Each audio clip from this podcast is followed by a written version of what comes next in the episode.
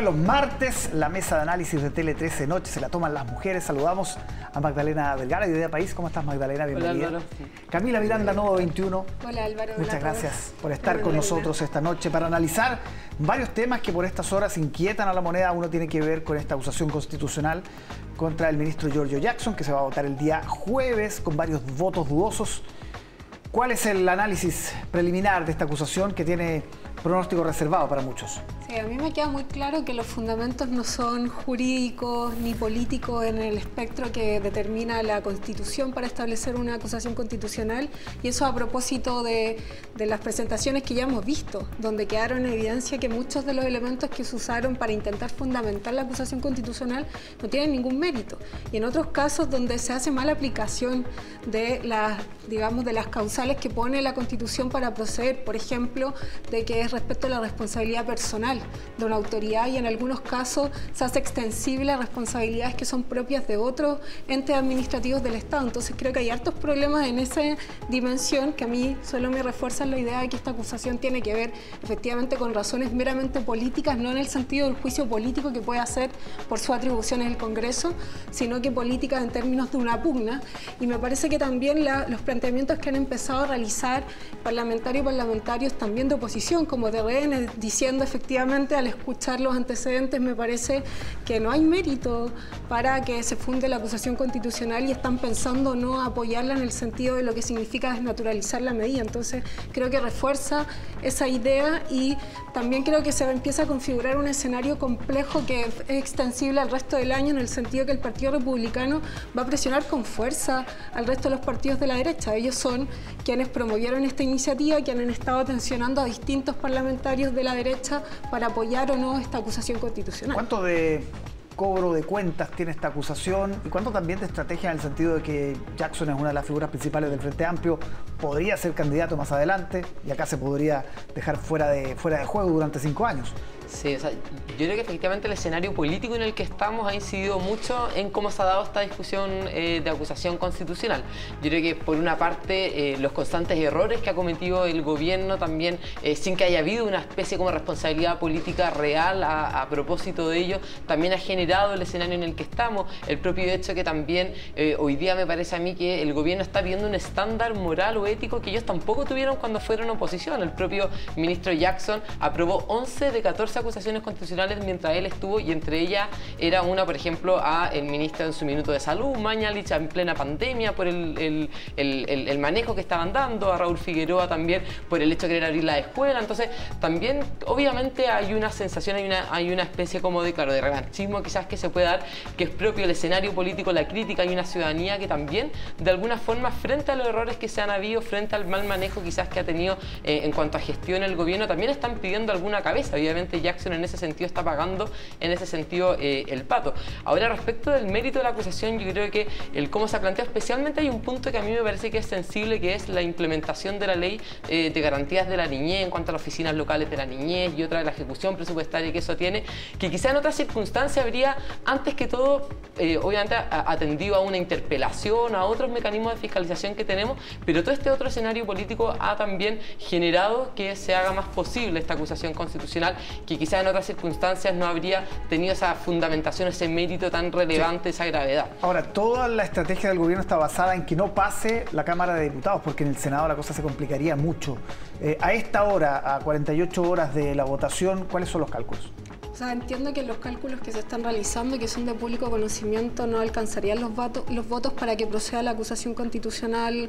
Ahora, ya conocemos eh, cómo se funciona el Congreso, o sea, hasta que no se vote con este Congreso es difícil saber, sobre todo respecto a las presencias y ausencias en el hemiciclo, que en algunas ocasiones han habido problemas justamente porque hay personas que no han estado presentes y eso ha impactado en los quórums, sobre todo en un Congreso donde nadie tiene mayoría, eso se vuelve más importante. Entonces, entiendo que hasta ahora las proyecciones son que no estarían los votos para que prosiga la acusación constitucional. Entonces eso como... Ahora, un punto que decía Camila, que en el fondo republicano está teniendo la batuta en este minuto y obliga a Chile Vamos, la presiona y lo obliga a ir más hacia la derecha. ¿Cuánto hay de eso, Magdalena? ¿Tú coincides? Eh, yo no sé si sea tan así en este punto porque, eh, bueno, lo que comentaba antes, ¿no es cierto? O sea, que efectivamente es una acusación constitucional que llevada adelante por republicanos en un inicio, pero que no solamente fue desde eh, la oposición que plantea también la posibilidad de acusación, sino que también hay eh, eh, personas del oficialismo que están de acuerdo con la acusación que se estaba dando. Entonces hay, hay una fuerte tensión en lo que se ha dado, por, lo mismo que si es que pasa eh, la Cámara, la acusación probablemente en el Senado se va a aprobar, también por la enemistad que el propio Jackson generó también dentro del Senado y una serie de otras condiciones. Entonces, objetivamente, en este caso yo no creo que sea Chile Vamos quien esté teniendo la batuta. También aquí yo creo que es relevante cómo la ciudadanía está esperando que haya algún tipo de responsabilidad política al respecto. Están pidiendo en ese sentido como que alguna cabeza a propósito también de los indultos, muchas otras cosas, ¿verdad? Que quizás no solamente relativo a eh, el ministro Jackson, pero eh, efectivamente hay algo. Incluso es probable que el costo que esté teniendo o, eh, Jackson en este, en este caso, a pesar de que no se apruebe la acusación constitucional, que sea una de las figuras que pueda cambiarse luego en un cambio de gabinete incluso, por, el costo que tenga. Sí, Álvaro, a, a mí me llama la atención un poco esta idea de las responsabilidades. Primero creo que sería un problema aún más profundo para nuestro sistema político que se normalice que una diferencia con una autoridad suponga que la responsabilidad sea cambiarla. Si uno mira hacia atrás, bueno, también es decisiones de los gobiernos si toman esa medida, eso nunca ha pasado de tal forma. Y lo otro que creo es que esta idea de que no han habido responsabilidades también, incluso señalando que me parece un despropósito proceder así en, en nuestro sistema político, es que en el caso de los indultos hubieron responsabilidades concretas y explícitas que sucedieron, un cambio en el Ministerio de Justicia, un cambio en el jefe de gabinete del presidente, entonces creo que ahí decir que no hay toma de, de conocimiento creo que es un error. Y además que creo que la responsabilidad en términos de las posiciones o decisiones de un gobierno, que no son necesariamente incumplimiento en los, en los digamos, en las obligaciones constitucionales, que sería la acusación constitucional, tienen también otras salidas que tienen que ver con agenda, con avance en reformas. Yo creo que si uno normaliza que ante una diferencia, entonces aquí lo que corresponde es un cambio de gabinete, yo creo que es un error y espero que el gobierno no proceda en esa senda. O sea, creo que lo que importa es sostener, si es que hay cambio de gabinete, en cambios de orientaciones, en ejes que apuntalar, pero no en una lógica de estar pagando la responsabilidad de la oposición, sobre todo cuando uno ve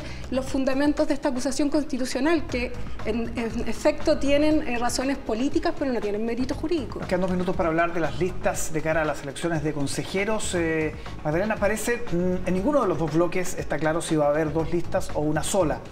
Eh, en la derecha en particular, republicanos ha sido muy refractario, también en Chile vamos. ¿Sería una ventaja, por ejemplo, si es que eh, finalmente el oficialismo va en una sola lista respecto de dos en el caso de la oposición?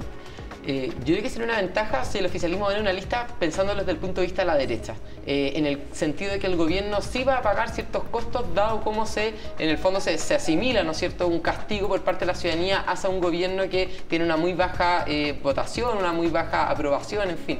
Pero en todo caso a mí me parece que es positivo de alguna manera transparentar que existen distintas identidades, idearios dentro de los partidos, dentro de las coaliciones y que eso también se refleje en una representatividad por parte del electorado. A mí me parece que es positivo que haya listas distintas respecto de quienes van a ir eh, a una próxima candidatura constitucional. Eh, lista del indulto, dijo Girardi, y eso encendió la pradera. Bueno, sus mismos, digamos, compañeros de partido marcaron las diferencias respecto de, esa señal. Yo creo que se está avanzando a ir a una lista única y que creo que es importante poner sobre el escenario otro elemento que a veces se nos olvida, que no es posible proyectar respecto a los resultados actuales del Senado cómo va a ser el resultado de esta próxima elección porque tenemos voto obligatorio y un voto obligatorio distinto al de que era con inscripción y luego voto obligatorio. Entonces creo que eso va a cambiar en, muchas dimensiones esta, esta diseño y sobre todo, por ejemplo, si uno mira la metropolitana, uno podría ver que pueden haber dos o tres listas de derecha, podría haber una de oposición, podría haber otra lista vinculada, no sé, al Partido Humanista,